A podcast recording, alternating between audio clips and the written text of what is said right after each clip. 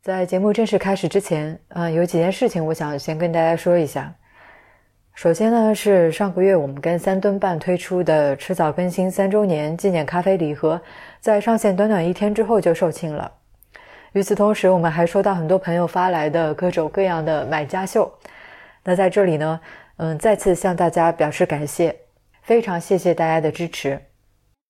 第二件事情是，嗯，在我们发布这期节目的同时，也已经上线了迟早更新的小程序，所以之后大家也可以在微信里面听啦，直接搜索小程序“迟早更新播客”添加就可以，记得后面还有“播客”两个字。那这个小程序呢，是我们在青芒的帮助下搭建的。之前微信公众号里只能够传六十分钟以内的音频，而且整个收听体验也不是很好嗯，比方说你没法实现断点续播。然后也不能建立管理你自己的播放列表。不过现在这些问题都已经解决了。如果你也想在微信里发布播客，可以试试用青芒小程序加最新支持的音频功能。他们目前正在内测，那感兴趣的朋友可以去本期的 show notes 查看具体的申请方式。最后一个事情是，有台博物志将在八月十七号周六下午在南京举办开播四周年的线下活动。那到时候我跟任宁也会过去玩，嗯，据我所知的话，应该还有其他一些节目的主播也会到场。活动门票的购买链接的话，还是放在 shunts 里面，大家可以去查看。那该说的我都说完了，我就先闪了。接下来是任宁主持的第一百一十五期节目。各位好，欢迎收听第一百十五期的迟早更新，我是任宁。啊，今天是由我一个人来为大家主持这期节目，但是呢，演播室里面坐的不只是我一个人，啊，还有我的一位老朋友浩翔，浩翔，你跟大家打个招呼呗。Hello，大家好，我是回车科技的 CEO 易浩翔，今天从杭州赶过来陪大家录节目。嗯，其实也是一个呃临时起意的决定。嗯嗯，聊着聊着就说，哎，反正录音室也空着，不如就 嗯。因为我们的 slogan，那相信大家都知道，叫做“让熟悉的事物变得新鲜，让新鲜的事物变得熟悉”。浩翔在做的这个事情，我觉得非常好的能够贴合这个 slogan 背后的思想，或者说这个精神。嗯，首先是让熟悉的事物变得新鲜。我们都知道，以前都会有些幻想吧，什么心想事成啊，对吧？猜心术啊，等等啊。那么再加上这个。让新鲜的事物变得熟悉，那我相信脑电这个话题，大家或多或少都会在媒体上面看到过啊。那这个浩翔就是干这事的，嗯嗯，你来跟大家介绍一下呗。呃，我觉得在具体讲之前，还是先给大家讲讲这个科幻嘛。呃，我不知道大家有没有想象过啊，就是有一天，如果我们的大脑能够跟外界大大脑。啊，大脑，大脑，啊，这不重要，不重要啊。就是有一天，我们的大脑能够无缝的跟外界去连接，这个外界可能会包括，比如说人工智能，包括计算机，包括机器人等等东西。嗯，所谓无缝的概念是什么？就是你的大脑连接这些外界的东西，就像连接你身体的某一个器官这样简单，然后轻松，嗯，然后无感。也就是说，你在操纵这些外界事物或者外界的事物对你产生影响的时候，就跟你的耳朵现在听到我的声音一样，嗯，你完全不需要思考，你会非常下意识的就理解我在说什么，因为你的耳朵这个器官跟你大脑之间的连接，如果我们用计算机的知识来讲，就是一个高带宽，嗯，高速度，低延迟，低延迟，然后你会听着非常爽。嗯，如果有一天我们的大脑跟外界的事物也能达到同样的连接速度，嗯，带宽。延迟，那我们整个世界会变得非常不一样。给大家举几个例子吧。你想象一下，比如说我今天在上海苦哈哈的加班，呃，任宁你到夏威夷去旅游了，然后你特别特别想给我炫耀一下你在夏威夷的沙滩上，然后看着那边的这个海浪，还有穿着比基尼的美女，特别想炫耀一下。你现在只能掏出手机拍个照片或者拍个视频发给我，对吧？嘚瑟一下。如果未来我们的大脑能连在一起，很有可能你可以这样做。就是在你的大脑里面建立一个跟我大脑之间的连接，嗯，然后你眼睛所看到的东西会直接通过这个连接传递到我的大脑里面，嗯，就相当于你的眼睛变成了我的眼睛，我的眼睛本身自己会向我的大脑传递信号，嗯而现在你的眼睛相当于劫持了我的眼睛，嗯它取代了我的眼睛。于是我在这边苦哈哈的码代码的时候，我的眼睛居然看到了夏威夷的比基尼美女。其实这个概念是什么？就是说这就叫大脑跟外界的无缝连接。嗯我的大脑跟你的眼睛连在了一起。嗯那同样的道理，比如说，嗯，再举几个例子，比如智能家居，现在智能家居很火，你可能能用 A P P 去控制开灯关灯，去控制窗帘，对吧？其实你有没有想过，未来窗帘可能能变成你的一个器官？嗯不是说它会变成你身体的一部分，而是你控制窗帘这个事情，就跟你现在控制你的手指一样。你想控制你的手指弯一下，嗯非常容易，非常下意识，完全不需要用力。嗯于是你的手指可以弯一下。未来当你想控制把窗帘关上和打开的时候，一样的，就跟控制你的手指头弯一下轻松。嗯你想一想，哎，根本不需要想，你就觉得窗帘该打开了，嗯于是它就打开了。这就是我们说未来如果。有一天，我们的大脑真的能够跟外界去连接，我们对于大脑脑科学的认知足够深入了，然后当然从科研到产业更多的东西去投入研发了，我们一定会实现这个事情。而说回我们公司，我们刚才开场、对吧？其实这是我们最大最大的梦想，就是嗯，我们其实还是个蛮年轻的公司，我自己现在才二十多岁，我觉得我的人生还能在这个事情上奋斗五十年，嗯可能更长。那我觉得我们有生之年是有希望能看到刚才我所描述的这些场景走到我们的生活里面的。是吗？因为你刚才一说这个大脑和外界无缝连接，让我想到了一个哲学哲学上面的概念，叫缸中之脑。嗯哼，嗯，就是说，假设像你说的，如果有一个大脑，它的所有的感官都是通过各种各样的这个元器件也好，一些 sensor 也好，跟外界去联系的，那么他知道，他有没有可能知道自己是一个缸中的大脑，而不是一个真正的人？呃，OK，这是一个非常哲学的问题啊。嗯就是我们曾经在公司里面探讨过这样一个问题，说人这个形态，如果我们实现刚才我所讲的那些事情，人可能会变成什么样？呃，我们可能只需要把自己的大脑拿出来，放在某一种营养液体里面，嗯呃，关起来，然后所有的感官传递给他，嗯然后就像你说的，他其实并不能知道他究竟是一个人，还他只是一个泡在营养液里面的脑袋。对啊，像你说的这个窗帘的这个例子，那如果说大脑的所有的这个输入都被全面接管的话，嗯那其实根本就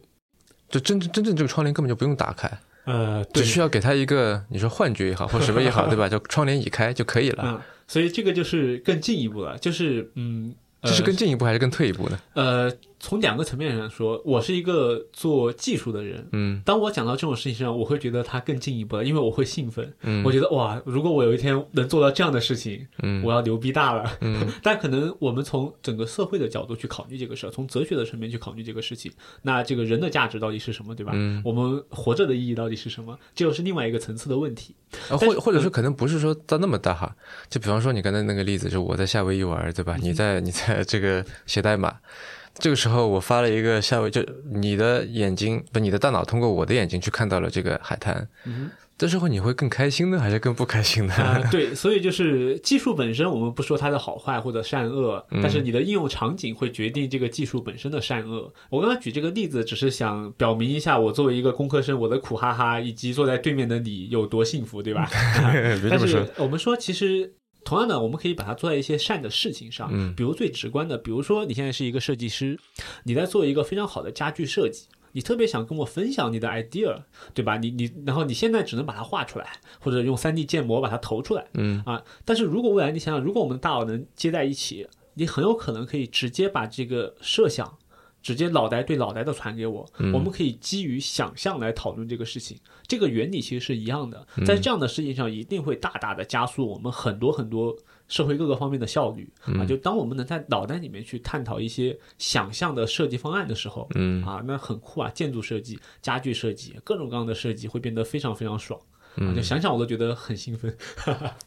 是，我觉得这种这种沟通是的确是很多时候，嗯，我曾经幻想过的一个场景。像呃，硅谷有一个投资人叫 Mark Andreessen，呃，他是以说话非常非常快而著称的。我觉得就我虽然没跟他见过，但我看过不少他的这个视频，听过他的播客。我觉得他就是一个很典型的，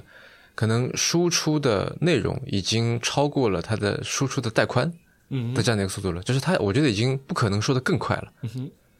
呃，其实这个事情上非常明确的，就是我们的嘴巴其实表达我们的思思想，嗯其实这个比例是可能大多数人我觉得不足百分之十吧。嗯就你所能讲出来的，跟你所能想到的，其实差很多。每个人都有自己这种感受嘛。你觉得哇，我有好多好多想法，嗯但最后讲出来发现就就就讲不清楚，对吧？嗯。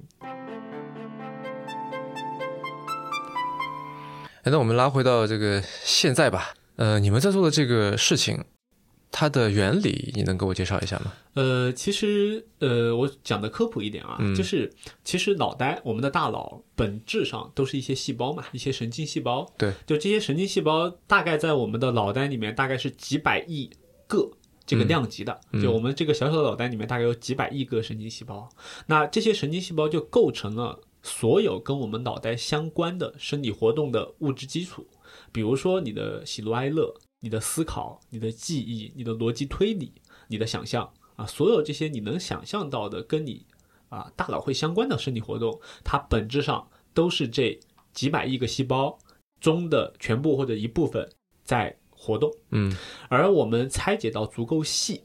大脑的活动本质上都是这些细胞的电活动，就是所有细胞的活动都是一种生物电。对啊，这是呃呃生物的基本特性。嗯，那所以说我们在做的事情，就是原理上来说，其实我们是把大脑当做一个黑盒子。我们知道刚才那个基本原理，然后我们把大脑当做一个黑盒子，我们去做了很多实验。比如说，我现在想知道，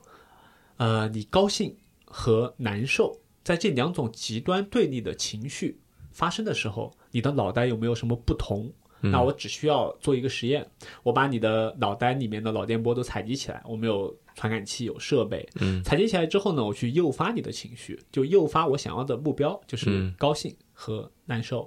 呃，我们通常用的诱发方式是视频，比如给你看一段特别特别轻松活泼的这种视频，你看完之后会很或或者是搞笑的，嗯你看完之后会很放松、很高兴。这个时候把你的脑电波采集起来，然后过一段时间之后再做一个实验，给你看一些很恐怖、很惊悚的东西。你这个时候可能内心是非常负面的、非常嗯紧张的。这个时候把你脑电波再采集起来。那我们在做的事情就是这两个脑电波之间一定会长得不一样。嗯最直观的就是它的强度，嗯它的频率，这是我们肉眼可见的啊。那但我们在技术上还有很多很多我们肉眼可能看不出来的一些差别，就我们用技术手段去分析它，最后我们就会找到一个模型，我们会发现，哎，你的脑电波长这个样子，就代表着你的大脑是高兴的；嗯你的脑电波长另外一个样子，就代表着你的大脑是难过的。嗯那同样的原理，我能知道你大脑长这个样子，你可能就心情非常好啊；你大脑长那个样子，代表着你注意力高度集中；嗯你大脑脑电波长另外一个样子，代表着你现在非常的看到了一个你喜欢的女生，你非常的激动、啊。对，就是这样一个原理。那这个现象要怎么样去把它应用成为产品呢？呃，这就跟场景去结合。啊呃，举几个例子吧。就现在，当然我们现在在做的事情肯定没有到我刚才说的这么科幻啊。那个东西可能我们还需要五年、十年，甚至我刚才说要我这一辈子去奋斗。我们现在做了很多现在的技术已经可以实现的东西。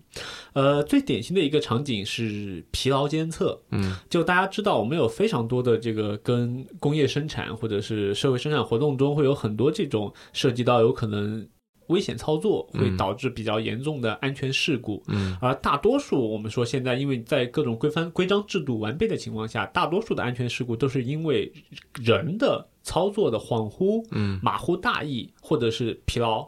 导致的。嗯所以说我们有一个场景，就是比如说在一些很特殊的这种高危行业，比如说啊、跟电力啊、嗯啊建筑啊、运输啊这样一些行业，它的高度依赖于人的这种疲劳程度的。这样的行业里面，我们去做一些监测，非常简单的，就是回到刚才那个原理，我能从你的脑电波里面判断你的大脑是活跃的还是疲劳的，因为脑电波会不一样。嗯。那我能找到这个事情之后，我就可以做客观的评价。比如说，我们说某一个，比如说运输里面好了，嗯。某一个它是高危品的驾驶、运输，他们会有一个阈值，就是说我们设定好，当你超过疲劳程度超过这个阈值的时候，你是不能干这个事儿了，就有点像我们现在要求你说啊、你高速上开了。两个小时还是三个小时，你就必须得到那个服务区去休息一下。嗯但现在这个是一刀切，对吧？未来我们可以更加定量，嗯就告诉你，你可能没有没有达到我的时间标准，但是因为你昨晚通宵打麻将了，你可能今天就是很累，你就是不能开。那这个时候我们就会有一些更加客观的评价标准去帮你做这个事情，嗯。这是一个非常典型的场景。那从产品层面是怎么看的？因为，呃，说起采集脑电波或者监测脑电波啊，我能想到的这个，就脑子里第一个蹦出来的场景是，好像有些电影里面就说大脑上面就贴满了各种电极啊什么的，对吧？呃，对，所以这个是两个层次，就是因为科幻片里面讲的就是大家就不考虑实现嘛。其实脑电波的采集是，首先我必须要有一个传感器跟你的大脑先接触，这个接触的意思就是要碰到你的大脑，大脑就指你眉毛以上的这个部分，就是我必须有个传感器跟它碰到。但是头发是非常大的这个干扰，就是我隔着头发，我基本上是采集不到脑电波的，我必须要这是为什么？呃，因为脑电波的信号非常非常微弱，嗯它的大概它的呃，我们说起来它的强度大概是微伏级别，嗯微伏就是十的负六次方，就哦零点零零零零零一嗯这个伏特、这么强度，所以它非常非常微弱，就大概这个是我们整个人体上最最最微弱的电信号啦。所以说头发因为这个就会。导致这个中间有什么空气啊，嗯然后头发会挡住，就会导致这个很微弱的信号我就采集不到了。嗯，所以我必须得跟你的头皮去接触啊，因为它太微弱了。所以啊、我之前还以为是是这个导电性的是个事情。呃，也是导电性也是一方面。其实，但是我们比如说医院里面啊，就是大家知道有那个磁共振、嗯 MRI，对其实 MRI 它本质上也是在检测你的大脑，它是非接触的，因为你看躺在里面，外面一个很大的环，然后你躺进去嘛。就是大型微波炉，啊，对有点像，它不是在加热你的大脑，就是其实大家知道电和磁是相伴相生的嘛，在我们任何物理学上，只要有电一定有磁，只要有磁就会有电。是。其实磁共振它本质上也是测的你的大脑活动，但是它是用磁来测的，嗯。所以它不需要跟你的大脑接触。虽然它也很微弱，但是它有一个足够大的线圈、足够大的磁场，所以它也不需要。跟你直接接触，嗯。所以这是原理上不一样。说回我们脑电这个事儿，它呃，这导电性就是很直观的一个说明了嘛，嗯。就它因为不能接触，嘛，因为接触不到，所以它导电性变得很弱啊，就就是这个原理。嗯。啊，说回来，说你刚刚这个产品上这个事儿啊，嗯。就是我是觉得就是呃，科幻片里面它可以把你的整个头上都布满，嗯。但实际上在我们商业的应用里面，我们是没法这么做的，嗯。因为我给你一个产品，我说不管我实现什么功能，我要在你整个头上嗯，戴满一个东西，你都不会愿意的，而且还得先剃个光头。啊，对，就是这个发型影响很大，这个可能九零后程序员们可以用。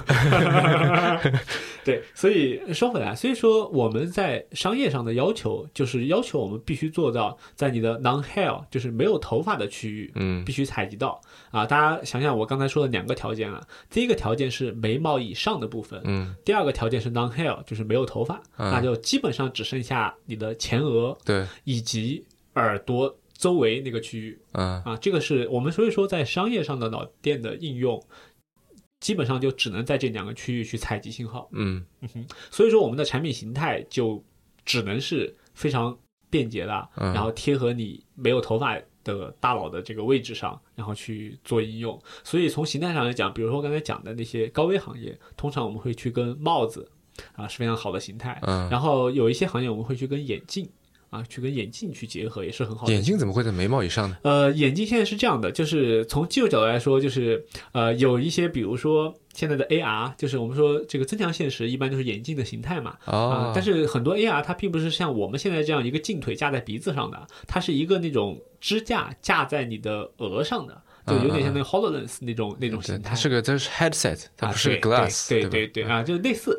反正在中文里面都叫眼镜，对吧？嗯 对，所以说这样的形态也是能结合。然后另一方面啊，就是呃，这是既有的。其实从学术突破的角度来说，其实我们公司现在正在致力于希望把这个采集能够做到。眼镜腿就是我们鼻子这个底端和嗯眼、眼两只眼睛中间这个区域，这是一个挑战。就我们希望能在这个区域去采集到有效的脑电波，但是也有很大的难度啊，正在做。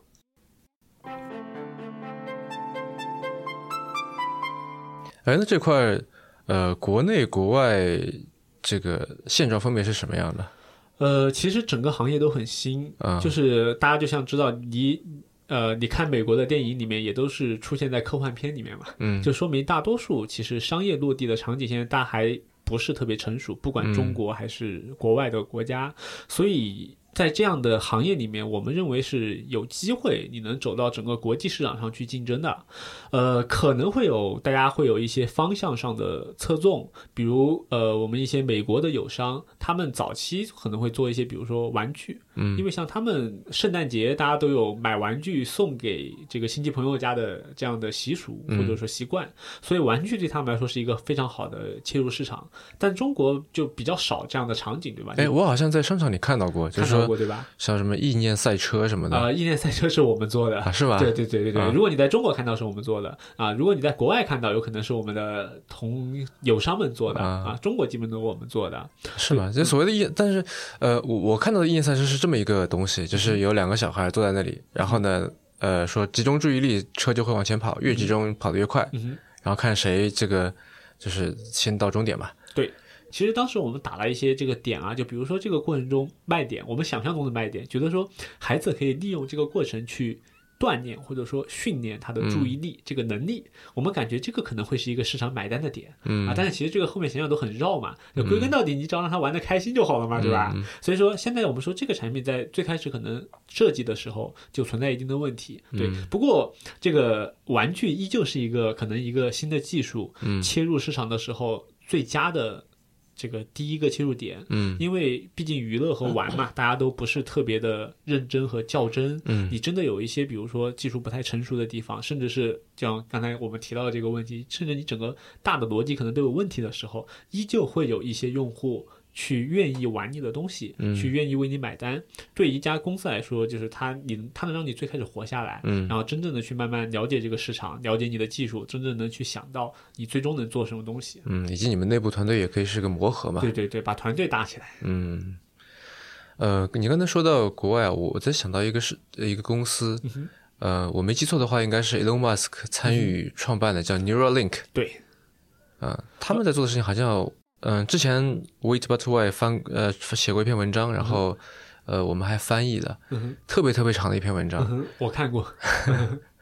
啊、然后它里面说的还是关于脑机接口这个事儿，其实 Elon Musk 他做的事情，就是我最开始讲的那个，想象一下我们能做到，比如说你在夏威夷坐着，其实其实我们最开始讲的那些很多案例，都最早就是 Elon Musk 在商业上去提的，嗯就是比如我刚刚举的那个夏威夷的例子，其实 Elon Musk 也在想做这个事情，就他真正要做就是脑机接口嘛，就是啊、呃脑就指我们的大脑，机就是指整个外界的人工智能计算机，甚至是另一个大脑。嗯啊，其实就在做这个事情。所以说，Elon Musk 是 flag 是竖得很大的，嗯就是要做一个非常全面的大脑跟外界交互的东西。对，嗯，那这个听起来像是一个非常像你说的非常久远的一个事业了，呃，对，但是 Elon Musk 做东西，呃，我很欣我很欣赏他，所以说嗯稍微多说两句啊。Elon Musk 做东西是这样的，他会有一个宏大的目标，对就比如说他做特斯拉，其实他并不是说要做一款电动车，对吧？他特斯拉的终极的追求是一个全世界高效的能源网络，嗯这是特斯拉的战略意义。但是他不能说我一开始跳出来说我要做一个全世界高效的清洁能源网络，没有人会为他买单，所以他做了一款电动车。这款电动车它能够为他整个梦想提供现金流，它能赚钱，然后它并且能让人们看到一个清洁能源究竟能为这个世界创造多少美好，对吧？就你现在一个这么牛逼的电动车，的确能推动全球电动车行业的进步，而且这个进步之后，进一步就会发现我们需要一个高效的能源网络为电动车充电。OK，那进一步我们全世界就会有一个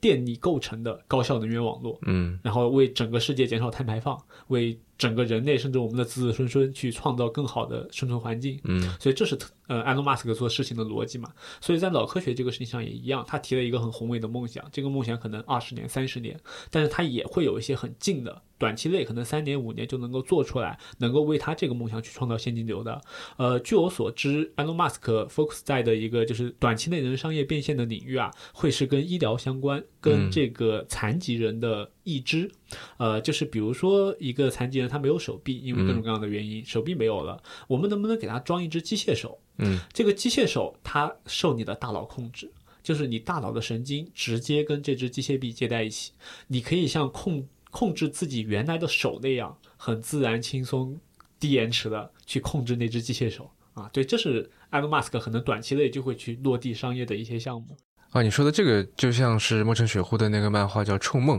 这最近呃前段时间被改成了一个电影，嗯哼，嗯，叫《战斗电战斗天使阿丽塔》。哦，阿丽塔是这个改编的吗？对对对对，好吧。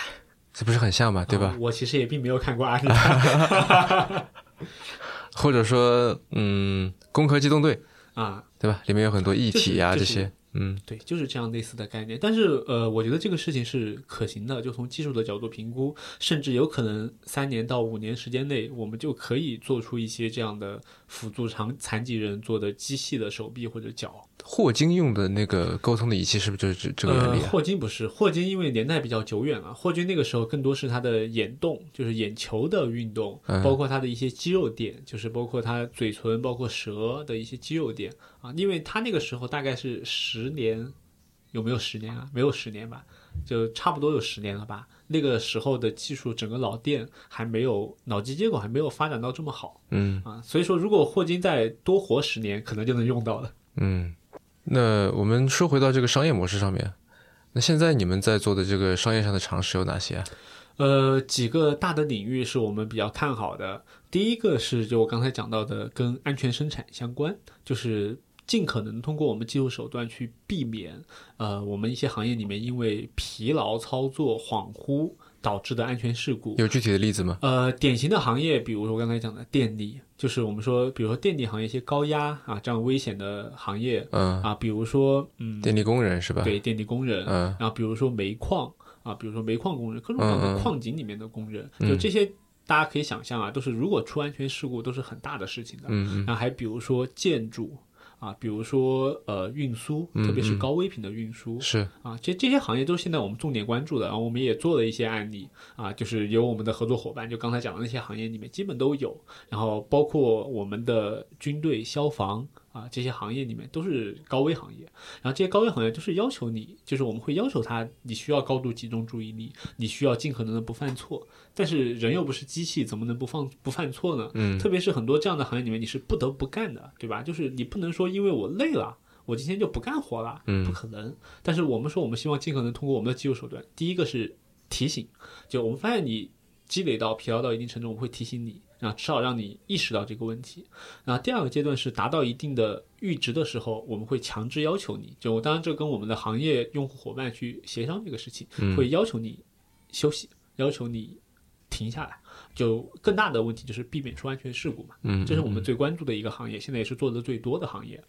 呃，第二个产品是跟呃 VR AR 去结合，就是虚拟现实跟增强现实。这怎么说呢？呃，其实我们的传感器或者我们的脑电波的采集，我们希望在整个 VR AR 行业里面去把它打造成一个啊，在硬件上的基本模块，就像是你的手机里面有一个摄像头。啊，每一个手机不管任何品牌都有一个摄像头。嗯，呃，我们的应用开发者它是一个硬件的部分啊。我们的 APP 的开发者，他可以用这个摄像头去做很多事情，每家不一样。我可以用它去拍照，我可以用它去扫描二维码，我可以用它去人脸识别啊，等等，每家用途不一样。那回过头来，我们讲我们给 VR AR 行业增加了一个情感或者说情绪识别的模块，我可以通过这个模块去。了解到我们用户一部分跟大脑活动相关的数据，比如说我刚才讲到的，你高兴还是难受？嗯，你睡眠好不好？你有没有抑郁的倾向？或者说你会不会情绪不稳定啊？包括你有没有疲劳啊？你注意力情况怎么样啊？等等这些维度，我们可以把它客观的检测出来。但检测出来之后，它可以用来干什么？其实是呃基于 VR AR 的 APP 开发者，就是应用开发者会去做的。嗯，那我们现在非常典型的一些应用啊，我们已经在做的，比如说跟教育相关，就去帮助孩子，首先是注意力的啊，就帮助他去更好的提高学习效率，甚至是改善他的一些学习习惯。那进一步的，比如说帮助孩子。去做一些这个心理测评，那通过我们的设备可以去做初筛，就是我能够去大大降减轻这方面的工作量，我能帮你找到可能百分之七十的小朋友是好的，我们重点需要去关注那百分之十，我能帮你做初筛，这样的初筛可以大大降低。这个我们相关的工作量，以及去提高真正有需要这方面的孩子的各方面的情况吧。我们也希望这方面能够给他们做一些贡献啊。这是 VR AR 啊，VR AR 里面还有一个典型的场景是那个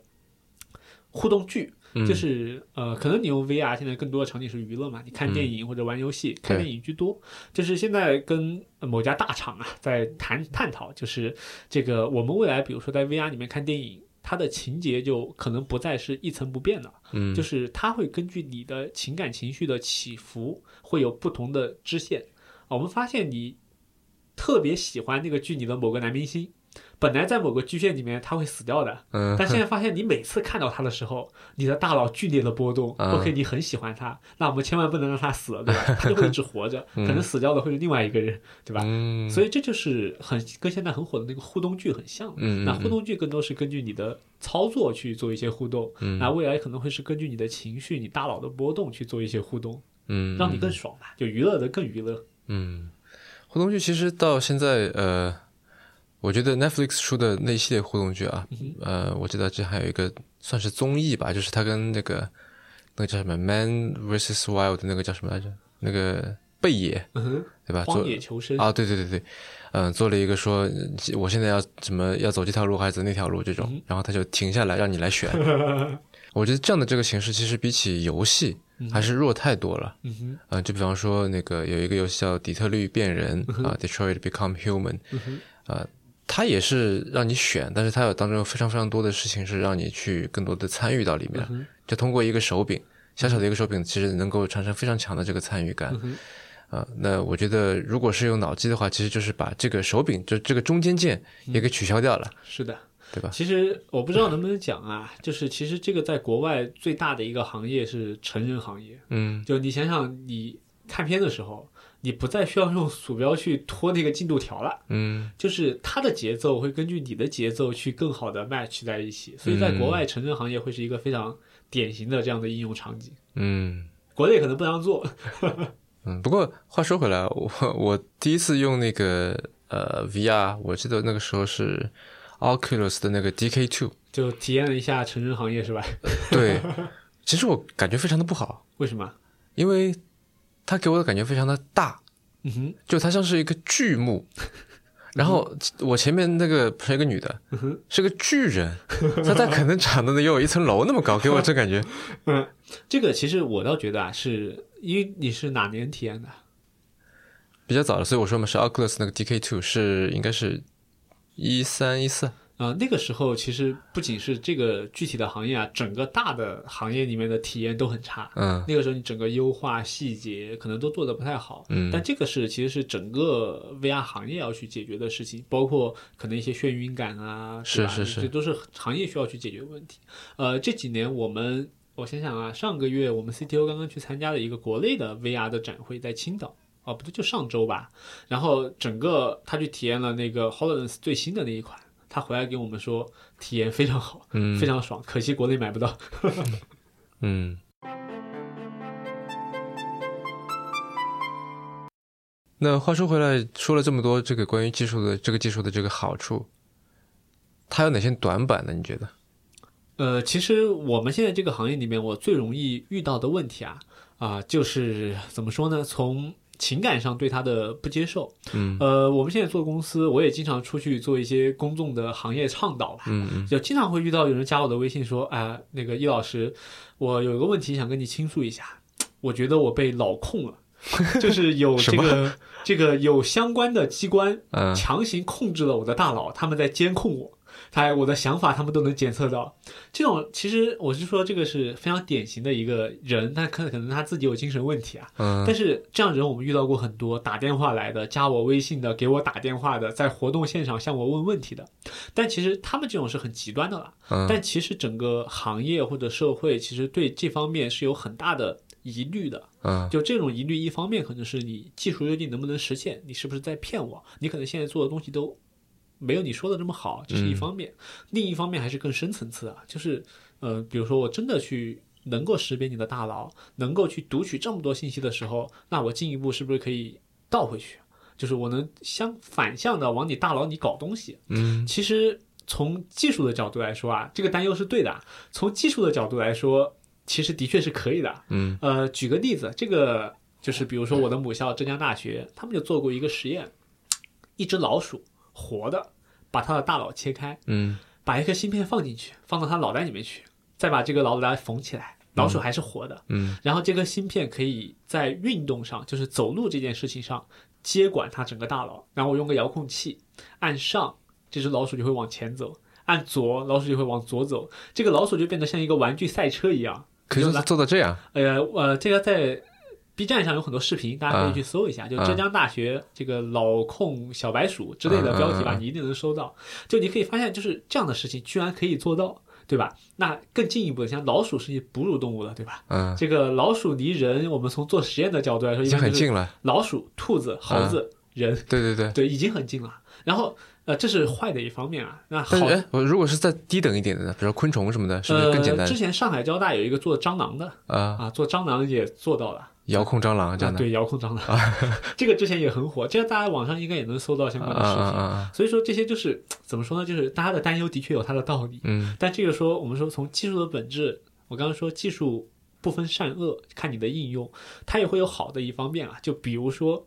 当然可能大家听着也很害怕。呃，我们小时候畅想的最多的就是我能不能不要学习，嗯，这些东西能直接出现在我的大脑里面。是，安东马斯克里面那个事儿最终极的就想做这个事儿，嗯就是因为你的大脑和互联网连在一起了，你想知道一个知识点，你只需要脑袋里面想一想，嗯，就 download 到你的大脑里面。比如你想知道，比如说啊，周恩来总理的生日是哪天嗯啊？你想一下，你你根本不需要想啊是哪天，你就知道是哪天了。嗯你甚至分不清楚说这个知识是既往存在你的脑袋里面了，还是说实时下载到你的脑袋里面去了。是，这是它好的一面，就是我们可以倒回去对大脑进行一些影响。嗯嗯哼，所以说这个会是我们现在我出去面临的最多的就是为什么我老出来讲嘛，那大嗯家不要怕，大家可以去多接受一点，多去看看啊、呃国外的、国内的各种报道、各种视频，然后我们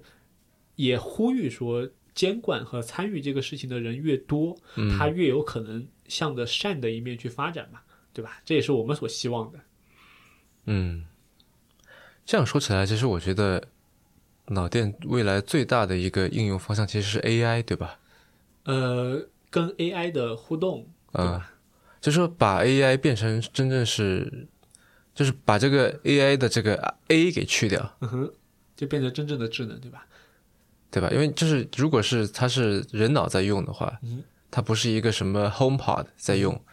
那它其实就是智能嘛。呃，其实按照我们的理解啊，就是其实嗯，比如说现在手机，其实它已经是我们身体的一部分了。是，已经就是像你说的，已经是个器官了。对，它已经是个器官，只是它没有跟我们实体的连接在一起。所以，嗯但是你你尝试一下，你某一天让你一天不碰手机，你会极为难受。嗯啊，这个就是它已经变成你器官的一部分了。它帮你做了很多分析、计算、逻辑沟通的工作，对吧？比如说你在微信里面聊天，实际上它取代了你的嘴，对吧？你你不用去说话了。嗯啊，就很多它是取代了你一部分器官，成为了你的一个器官。嗯那未来进一步的，其实我们很可能在你的大脑之外会有另一个大脑，这个大脑通过脑机接口的技术跟你连在一起，而外面这个大脑可能是整个互联网、整个人工智能、整个这么庞大的信息社会吧。啊就嗯这些事情都可能跟你接入在一起。嗯这个是我们这个行业最让人兴奋的东西。嗯呃，再接着您刚才那个话题啊，你说可能最大的应用场景是 AI。其实现在我们整个行业，包括我们公司也在做一些具体的尝尝试。呃，著名的那个机器人索菲亚，你应该知道了，嗯对吧？就是那个世界上第一个取得公民权身份的那个机器人，在全世界都很知名。呃，但是我们在去年底跟索菲亚的公司叫做 Singularity Net。然后去签了一个合作，呃，一个战略合作，两个公司对公司的，就他们想做一个，他们单想跟我们合作一个什么事情呢？就索菲亚虽然机器人现在在机器人，特别是人形机器人这个领域里面已经算走的比较前列了，嗯但依旧索菲亚是没有情感情绪的，嗯，就他依旧是个机器人，你跟他说话就跟跟 Siri 说话一样，对吧？Hey Siri，、嗯我不知道你在说什么。就索菲亚也是一样的表现，嗯只是他长得比较像人。但是其实我们说真正的这样的呃人工智能下的机器人，呃，我们最理想的状态其实是像大白，对吧？，By Max 那个感觉的，嗯它能够抱你，它会安慰你，嗯它知道你现在难过了，它会拍拍你的肩。其实这些的，想想它的技术基础啊，它就是说，首先第一步，它能够识别你的喜怒哀乐，它嗯懂；第二个是它自身能表现出喜怒哀乐，它自己有情绪了。而这样的技术，其实我们觉得就是脑科学可能之后最大的一个场景，就是能让机器人变得在温暖这个温度这个事情上变得跟人一样。嗯，对，这个也是我刚才说这个，呃，AI 会是一个应用场景的另一层的意思，就是我刚才说的是说，就是你怎么说，人类的大脑可以用到 AI 的能力，但另一方面，呃，我们也可以用人类大脑来训练 AI，对吧？因为你说 AI 嘛，那最核心的两个东西，第一个算法，第二个训练数据，嗯那这两个东西其实在人类大脑里面都是大量存在的。对，嗯所以所以的确是有可能的。所以说这个事情就就可能更远了。对，但这个事情，呃，国家层面就是全世界很多国家都在做，比如说，呃，美国、日本、中国都有每个国家自己的脑计划啊。每次说“脑”这个字就特别小心，就脑计划它是什么概念？就是国家层面的大脑战略，就是因为大家都知道，我们今天聊了这么多啊，其实大家都能或多或少的意识到，这一定是一个非常有战略意义的行业嘛。嗯嗯所以每个国家有自己的脑计划。中国自己的脑计划呢，叫做一体两翼。所谓一体两翼，就是以脑计划为一体，两翼是两个方向。嗯第一个方向就是我们说的这个叫呃脑机接口啊这样的应用，然后另一个我们说方向叫做内脑智能，就有点像你说的这个事儿，嗯，就是让大脑的我们借用大脑的这些能力，它的逻辑去倒回来推动整个人工智能的发展，嗯所以这个叫内脑智能，所以这也是国家战略层面的事情。嗯嗯。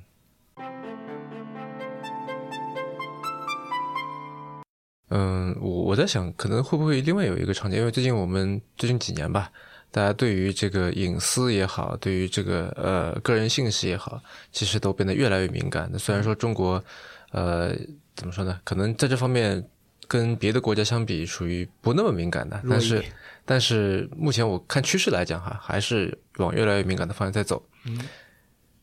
所以在未来会不会出现一个情况是脑电也变成是一种隐私呃，一定就不是不用说未来，在现在脑电也一定是一种隐私。啊？所以说，我们正在，当然我自己包括公司啊，我们正在号召这么一种逻辑，我们在努力。就首先明确第一个原则，就是脑电一定是用户的隐私，并哎，且对了，我突然想起一个事儿，就是在有一个那个哪一个美剧来着，好像是《生活大爆炸》吧，里面那个 Sheldon 就戴了一顶用锡纸做的帽子，嗯然后就说什么外星人要来了，防止他们 什么就窃取自己的这个脑电波啊什么的。嗯啊。啊，对，其实所以说这个逻辑就是，我觉得中国现在这个意识也越来越强了，嗯。就是包括整个互联网行业都有这样的问题嘛，所以我们说明确第一个原则，呃，用户的脑电波数据归属权是用户自己。任何一家公司，包括我们和我们也号召行业里的任何一家公司都不应该去拥有或者是存储用户的脑电波数据，这是嗯第一个原则。嗯。然后第二个原则是，呃，如果我们要用，一定选择权是在用户的手上，就是用户可以选择授权给你，但他也可以选择不授权给你，并且这个授权是非常高层级的，就是当我们做一个产品，包括我们现在很多产品，我们都会让用户去最开始去选这样一个选项，嗯。就你可以授权给我，如果说你愿意获得我更好的服务，那你也可以不授权给我，你可以保护你自己的隐私，所以这是第二个层次。然后第三个层次是用户，其实我们说从个人来说，你一定面临一个选择，什么意思呢？就是在隐私跟生活的便利性之间做一个选择。就是当你开放了你更多的数据给我，这些数据当然可能会涉及到你的隐私，但是我却能给你提供更便捷、更好的服务。这个其实这个逻辑已经现在很常见了，比如整个互联网行业，嗯比如说携程让推荐算法对什么的推荐算法，对吧？啊你可以获得更高的生活便利性，但就牺牲掉了隐私。所以说，这个选择权用户一定会面临，每个用户都会面临这个事儿，因为我们号召企业把这个选择权交给用户嘛，用户你会自己去选。然后第四条就是，如果说用户向我们企业开放了隐私，开放了他的数据，我们需要做到严格的脱敏。所谓脱敏，就是你向我开放了，但是我不会去记录这个数据是谁的，你是谁，不会去记录这个事情，嗯。我们只会知道存在着这么一条数据，但是我也不知道它是谁的。啊，只有你自己知道这个数据是你的，然后我们会用它去做服务脱敏，然后呃就去隐私化，然后我们叫做洗数据嘛，就把所有的隐私信息全部洗干净，它变成一条一条的，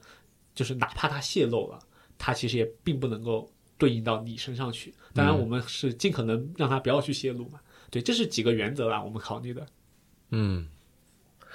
呃，我记得像苹果在 iOS 十三里面就做了一个，就提出来一个方式吧，就是有点像是在介于怎么说呢？因为的确提供更多数据，它能够提供更好的服务，但是提供数据意味着有可能会泄露隐私，所以苹果的做法是说，它把那些数据都存在本地，嗯哼，它不存在它的服务器上面，嗯哼，然后在本地通过运算来做推荐。嗯哼，这也是一种办法。但是其实这事，我觉得，哎，也不治不解决根本问题嘛。比如说你手机丢了呢，对吧？那就没办法了，对吧？也一样的。就其实我我是觉得啊，放在苹果的服务器上比放在我的手机里安全多了。我我是这么认为的。嗯就你想想，苹果服务器被盗的风险跟你手机丢的风险，嗯，肯定是你手机丢的风险更高的。诶，那呃，我在很久以前去美国呃考察过一个公司哈，他们是做心电的，嗯就是呃呃有一种这个心脏疾病的一种症状叫做心律不齐，嗯然后呢，这个心律不齐它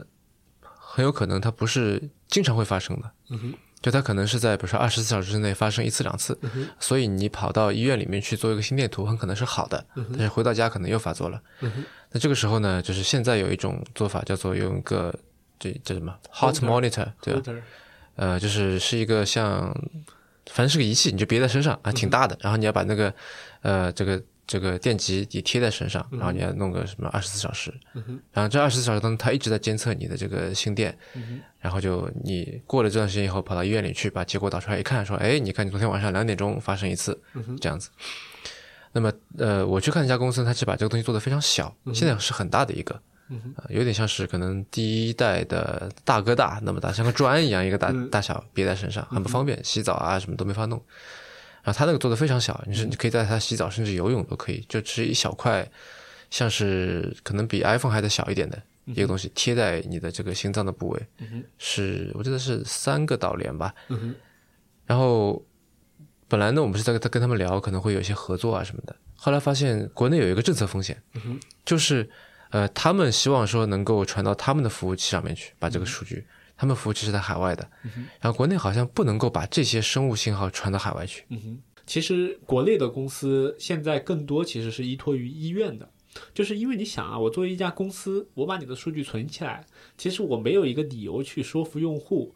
他为什么要把他的数据给我？他能获得什么？刚才讲到，他一定他愿意开放隐私给你的前提，一定是他能获得某个好处嘛。其实他在这样的场景下，他希望获得的是专业的医生指导，因为他可能会有疾病的风险。所以说，中国大多数的做法是把它存在了医院里面，然后就特别像比如说呃。瑞金医院这样的大的医院，它甚至会有专门的服务中心，会有医生去帮你做这样的数据分析。嗯啊，这个是更值得用户去就是牺牲隐私来换得的服务。嗯嗯嗯然后这个再说回脑电领域啊，其实脑电领域里面有一个一模一样的逻辑的产品，就是做癫痫的监测。嗯就癫痫，就我们常见的说那个羊角风嘛，嗯就你可能突然突然就抽了，嗯就口吐白沫在地上抽那个东西，但那个东西就跟心律不齐很像，它不是说呃一直发作的，对对对，它可能在你二十四小时里面某一个时间段发作，但发作之后可能你送到医院去，它又好了。嗯而羊角风或者癫痫这个事儿，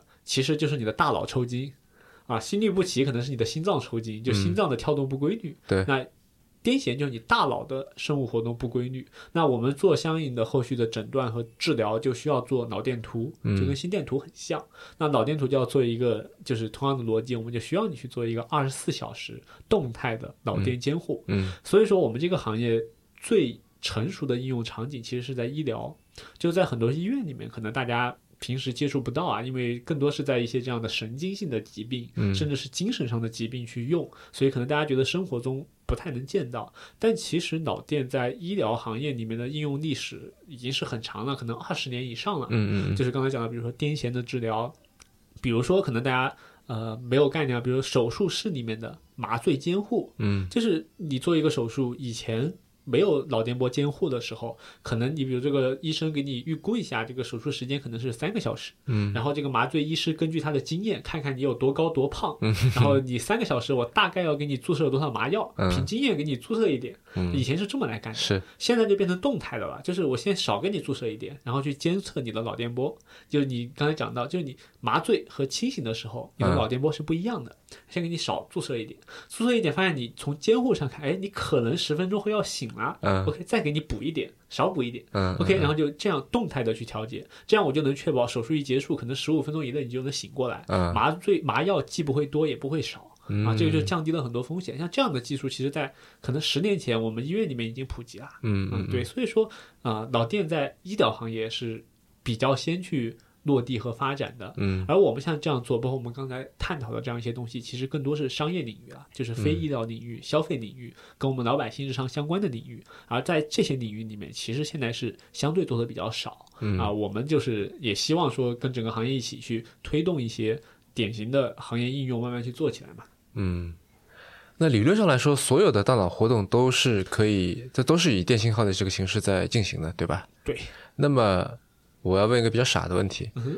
猜心术在技术上可能吗？呃，这个短时间内，啊这个问题不傻、啊。首先，这是一个很有意思的问题。呃，首先在它要有范围，就什么意思呢？就从技术的角度来讲，就是因为我们人脑的功能实在太多太多太多了。对就是。我们刚才讲到，你逻辑、记忆、推理，你想想，如果我们细分下来，你可能能数出一万种甚至更多你大脑能执行的功能，对吧？嗯嗯嗯那所以说，你想啊，就是我们从技术的角度来说，如果你给我一个太大的范围，我们现在很难猜。就是比如说我要读心这个事儿，读不了。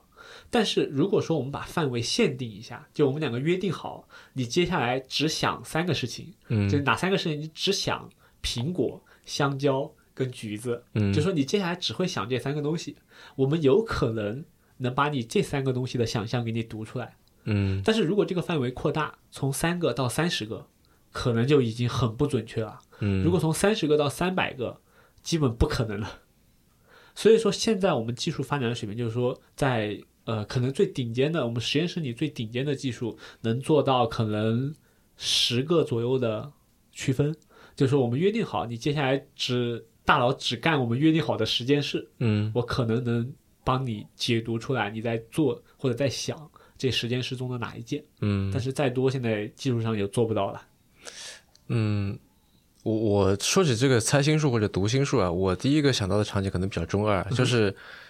就比如说以前我在这个读中学或者什么时候，对吧？暗恋某个女生，然后想说，哎，她到底喜不喜欢我？嗯，像这个是有可能读出来的吗？呃，我觉得比较难，就你想直接读出来比较难。但是我们有一些别的办法，嗯就是我们之前做过一个很有意思的小产品，就是测谎仪一样的，嗯，就是你就冲上去给这个女孩子说。我喜欢你，嗯，然后如那不就完了吗？对，那就可能就完，但有可能成了嘛。但是我们说这个时候，就其实还有另一种做法，就我们之前做过一个小测试啊，嗯啊，很有意思一个小测试，我们想测一下，就是这个中国最受欢迎的女明星嗯是谁？嗯，啊，不不问你问题，我们就测你大脑的反应，就把这不是这不是那个什么虎扑的女神步行街女神大赛吗？这就是电子原理，就是我们把你的脑电波监测起来，我就给你看女明星照片呗，一个一个给你看。嗯我们看一下你看到哪个女明星照片的时候，嗯你的大脑会异常的兴奋波动。有感觉，那一样的，其实你想知道那个女孩子喜不喜欢你，如果你能把我们的设备戴在那个女孩子头上，你就从她面前晃过去、晃过来、晃过去、晃过来，嗯看看她对你有没有反应呗。这个反应不需要她说话，嗯我们会从她的直接大脑的反应上去把它读出来。嗯，但是我还是建议啊，就是如果你真的喜欢那个女孩子，就表白啊，对吧？呃，所以这个大家要注意啊，以后如果有有别人要送给你帽子，对吧让你戴着，其实这是在测谎上，其实脑电已经用的比较多了。嗯。嗯，行吧，那我们 有一个这个今天聊得很开心哈，我们有一个固定的单元啊，在作为结尾叫做 One More Thing，就是呃，请嘉宾来推荐一个东西啊，一本书、一个 App 或者一个硬件、一个人都可以。嗯，你会推荐什么？呃，其实刚才想了一下，这个你说这个问题的时候，我的大脑里面第一反应的是一本书，我最近在读的一本书、是那个 Ray Dalio 的《原则》啊。就这本书我看完之后，我觉得对我自己整个嗯人生或者是啊不管是生活还是工作，的确有非常非常大的帮助。是吗？嗯，我觉得我的收获非常非常大。这本书我觉得就是啊，你一年能看到一本这样的书，能看完之后让你觉得整个人生得到了升华，这种书我觉得都都一年一本就值得了。这本书我也看过，你看过？嗯，然后我觉得它像是像，与其说是一个这书，它有点像是一个指导手册一样的东西，啊，对对，其实就是帮你在解决很多问题。像说明书这样的感觉。对，就是你是人生的指导手册这种概念。嗯其实嗯举个例子，我说为什么会说说到这个，就举一个最直接的吧，就是前面书的可能就最前面的一一两页吧，就就在讲啊、说这个直面困扰或者直面呃你心里的忧虑，最好的办法就是去正视它嘛。嗯就是你说，比如说我们做一个企业或者在做一个事情，其实经常会遇到很多困难麻烦，然后有的时候。你会去逃避它，就就你知道这个问题很很棘手，但是其实你又一下子觉得你可能解决不了它，嗯。然后你就会可能觉得哎呀慢慢来慢慢来，当然你也会去尝试解决它，但这个时候你的心里面肯定会被它困扰，你会越来越压力大，会烦，甚至会去逃避它。嗯。然后这个书里面就给了你一个非常简单直接的办法，就是解决一个烦恼最好的办法就是正视它，然后去向别人请教，去把这个问题写下来，不要害怕别人嘲笑你，不要害怕别人觉得你很 low，你去向有经验的人请教，然后去想办法解决它。啊其实这个说起来很很很简单的一个方法，但的确就是你解决你烦躁的那些事情最好的办法。嗯嗯，好吧，那我们今天先这样。好，呃，您刚刚收听的是迟早更新的第一百十五期，这是一档探讨科技、商业、设计和生活之间混沌关系的播客节目，也是风险基金 Once Ventures 关于热情、趣味和好奇心的音频记录。我们鼓励您与我们进行交流。我们的新浪微博 ID 是迟早更新，电子邮箱是 embrace at weareones.com，拼法是 e m b r a c e at w e a r e o n s 点 c o m。如果您想要访问迟早更新的网站，可以在浏览器地址栏输入邮箱的后缀，在网页导航栏中就可以找到迟早更新的网站链接。我们为每一期节目都准备了延伸阅读，希望您善加利用。您可以在各大音频平台和泛用型播客客户端搜索“迟早更新”进进行订阅收听，同时也欢迎您收听我跟 Real 搭档主持的播客《提前怀旧》。我们希望通过这档播客，能让熟悉的事物变得新鲜，让新鲜的事物变得熟悉。拜拜。